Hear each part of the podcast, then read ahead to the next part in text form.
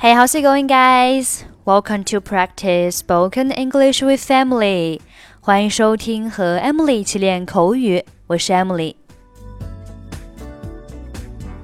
在国外需要理发，应该怎么说呢？第一种表达是 I like to have my hair cut。我想要理个发。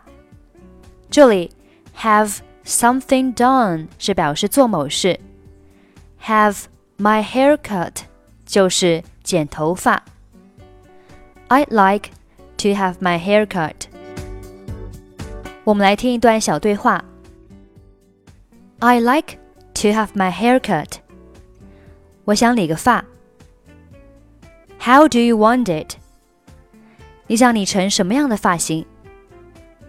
Just a trim and cut the sides fairly short, but not so much at the back. 修剪一下就行了，两边剪短些，但后面不要剪得太多。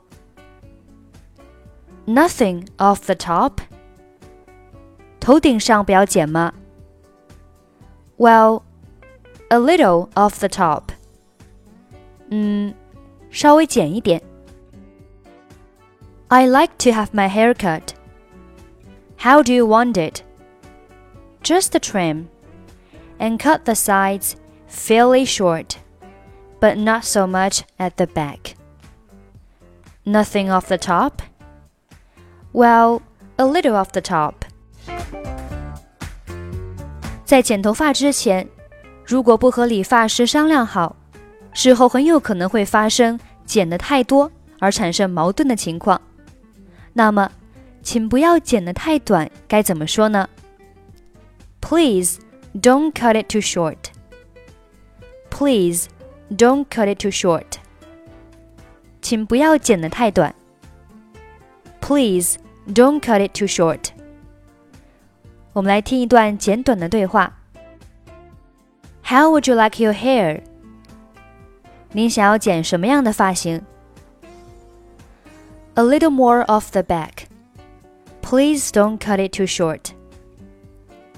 后面再剪一些，请不要剪太短。How about the sideburns? Should I use a razor for them? 鬓角怎么弄？要不要我用剃须刀刮一下？No, thank you. 不用了，谢谢。How would you like your hair? A little more off the back. Please don't cut it too short. How about the sideburns? Should I use a razor for them? No, thank you.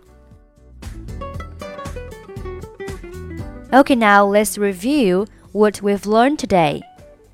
我们来复习一下今天学习的内容。我想要理个发，可以说 I'd like to have my hair cut. I'd like to have my hair cut. 请不要剪得太短。Please don't cut it too short. Please don't cut it too short. Okay, that's pretty much for today. 如果您想参与本期节目的跟读版本以及语音打分，欢迎您关注我们的微信公众号“ 英语主播 Emily”。在公众号里回复“节目”两个字就可以加入，或者你也可以关注我们的抖音号“英语主播 Emily”，获取更多英语内容。I'm Emily. I'll see you next time. Bye bye.